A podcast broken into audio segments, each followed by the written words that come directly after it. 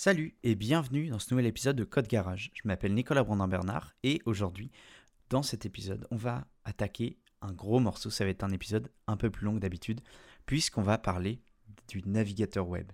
Et on va se, se poser la question de qu'est-ce qu'un navigateur web exactement et comment il fonctionne.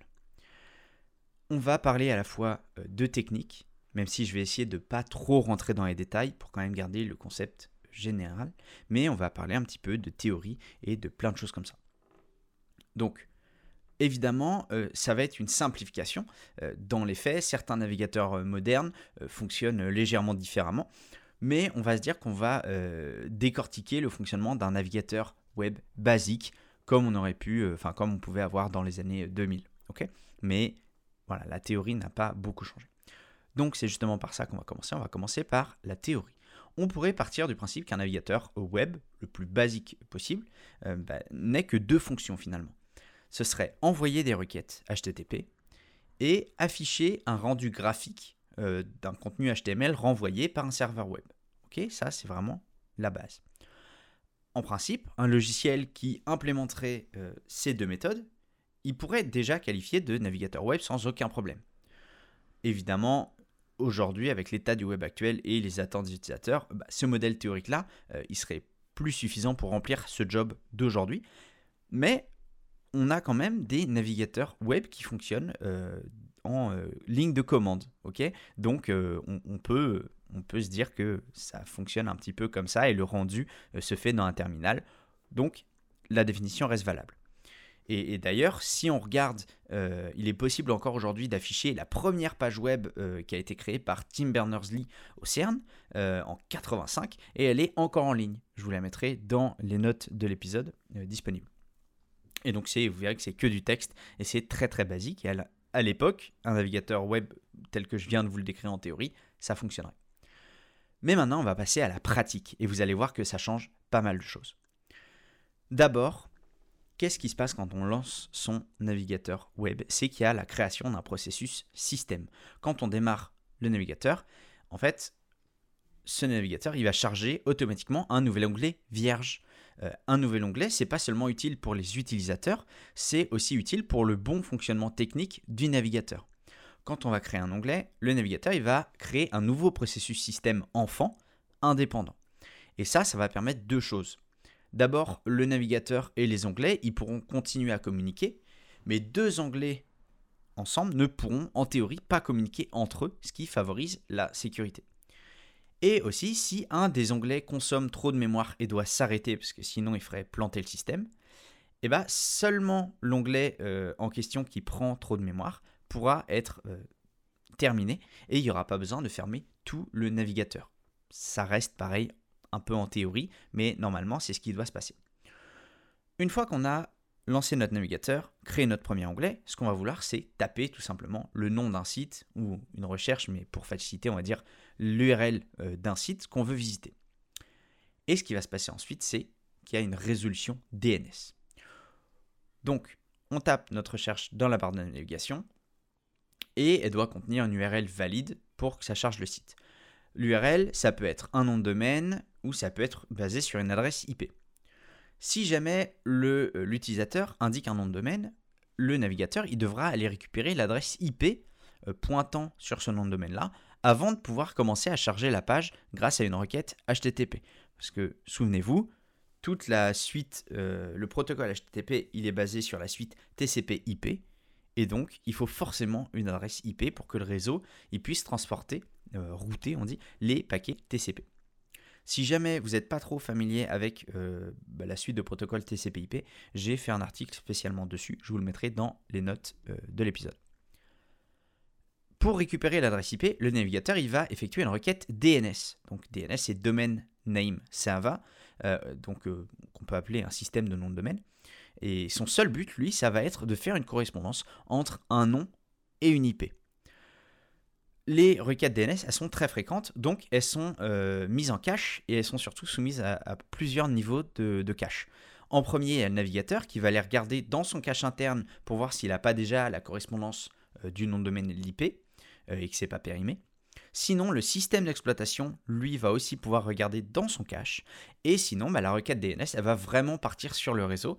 Elle va traverser un certain nombre de serveurs DNS euh, récursifs qui vont regarder dans leur cache respectif et transmettre la requête à un autre serveur DNS si jamais c'est pas présent dans leur cache. Et ce, bah, jusqu'à trouver tout simplement l'adresse IP correspondante qui sera retournée en réponse à la requête. Vous voyez, on n'a pour l'instant toujours pas parlé euh, de la moindre première requête HTTP. Mais on y vient. Donc la toute première requête HTTP, c'est une fois que l'adresse IP euh, a été reçue, le navigateur va pouvoir envoyer cette requête pour demander la page d'accueil du site.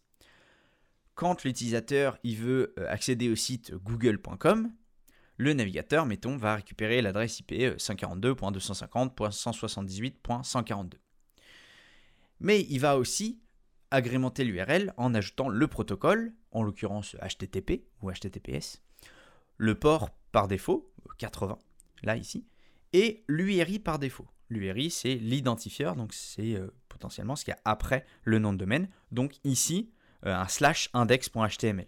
Même si c'est pas ce que vous demandez, euh, y a des, les navigateurs l'ajoutent automatiquement ou alors le serveur web le détecte automatiquement. Mais du coup, on va se retrouver avec une requête finale qui sera pas juste l'adresse IP évidemment, mais qui va dire on va utiliser HTTP en version 1.1 par exemple ou 2.0. Ça va être une requête GET sur l'adresse IP 142, etc., etc., sur le port 80. Euh, et la ressource qu'on veut, c'est slash index.html. Donc, en vrai, la requête HTTP, elle se fait bien avec le nom de domaine et l'IP, elle est contenue dans le TCP, euh, dans le paquet TCP en dessous. Mais euh, l'exemple, on va dire, se comprend un peu mieux comme ça. Évidemment, je ne vous aborde pas les concepts d'HTTPS et de SSL pour garder, on va dire, l'épisode le plus abordable possible. Ensuite, une fois qu'on a envoyé cette requête-là, on va avoir l'interprétation de cette réponse HTTP. La réponse HTTP, elle contient trois éléments principaux, évidemment, elle contient plein d'autres, mais c'est ces trois principaux-là. Euh, c'est le code de statut, l'entête de la réponse et le corps de la réponse.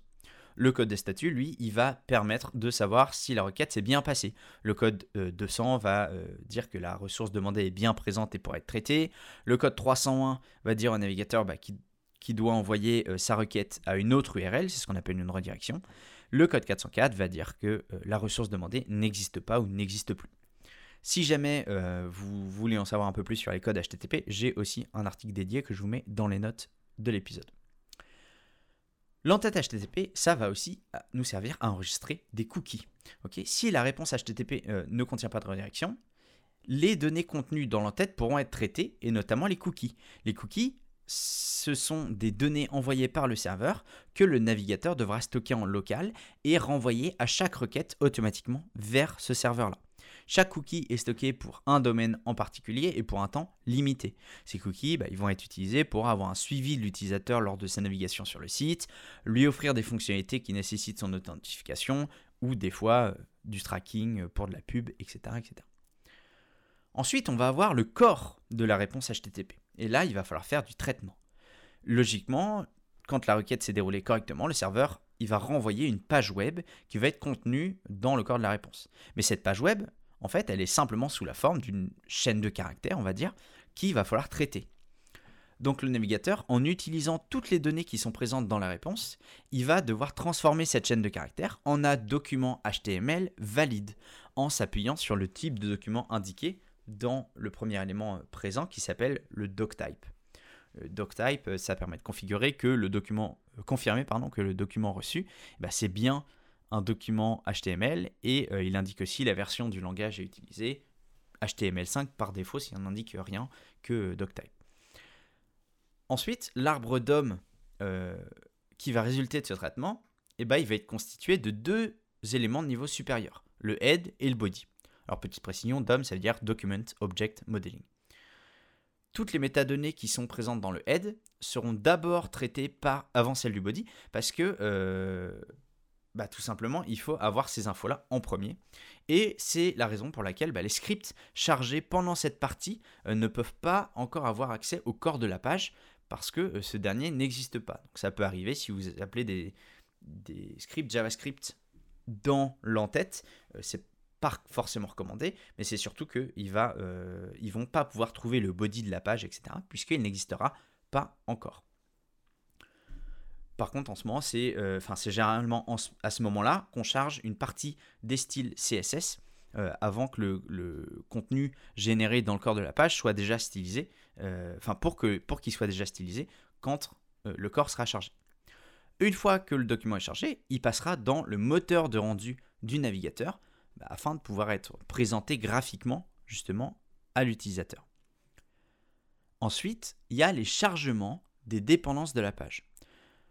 Il faut toujours garder en tête que pour chaque appel à une dépendance externe, une image, une feuille de style, un script, etc., le navigateur va effectuer, effectuer pardon, un nouvel appel, un nouveau, un nouvel, c'est pas grave, appel HTTP, et chaque dépendance sera injectée et éventuellement exécutée quand c'est des scripts dans le document HTML.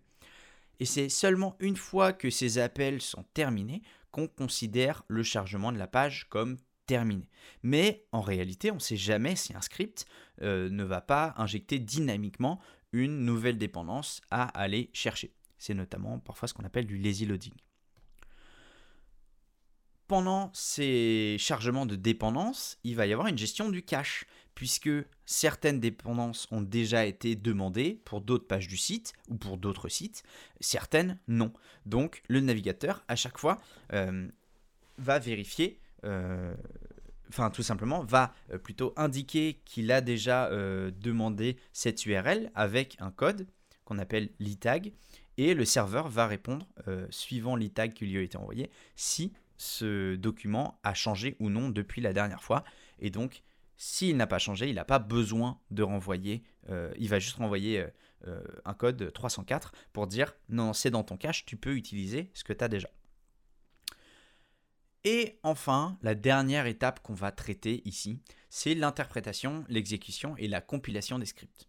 Parce qu'en plus du moteur de rendu, chaque navigateur est composé d'un moteur JavaScript ce moteur JavaScript, il va récupérer chaque script sous forme de texte, hein, comme d'habitude. Il va le passer dans un interpréteur syntaxique pour le transformer en code exécutable.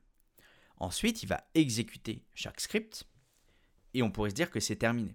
Sauf que les navigateurs euh, modernes, ils font de l'analyse d'exécution et ils font ce qu'on appelle une compilation euh, JIT ou Just in Time c'est un domaine qui est un petit peu euh, complexe. Je vous mettrai un article pour celles et ceux qui veulent aller plus loin euh, en note de l'épisode.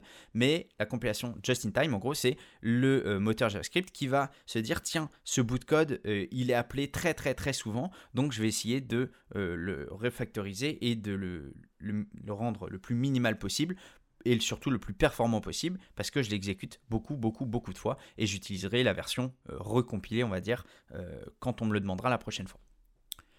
Alors évidemment, il y a encore beaucoup de choses que je n'ai pas abordées. On pourrait euh, parler de l'analyse et de l'exécution du CSS, des animations, du cycle de rafraîchissement du rendu de la page, ce qu'on appelle des repaint, et énormément de choses, mais ça prendrait beaucoup de temps, et surtout, euh, ce sont, à mon avis, des choses que vous pouvez voir de votre côté et qui sont pas absolument nécessaires de connaître par cœur, ou au moins même de connaître, euh, on va dire, de base ce qu'il faut savoir, comment est-ce qu'un navigateur fonctionne, c'est ce que je vous ai dit avant. Voilà, ce que vous devez absolument savoir, euh, c'est ce que je vous ai dit avant. Donc, voilà, si vous voulez aller vous renseigner plus sur ce que je viens de vous dire pour, pour avancer encore plus loin, n'hésitez pas. J'espère que cet, cet épisode euh, vous aura plu. Il a été un petit peu plus long. Du coup, j'ai un petit peu plus bafouillé aussi. J'en suis désolé, mais voilà, c'était pas évident de tenir sur cette longueur-là. J'ai pas l'habitude. Et euh, sur ce, je vous dis à très bientôt pour un, un, nouvel épisode de Code Garage. Décidément, même euh, à la conclusion, j'aurais eu du mal. Bonne journée et à très vite. Ciao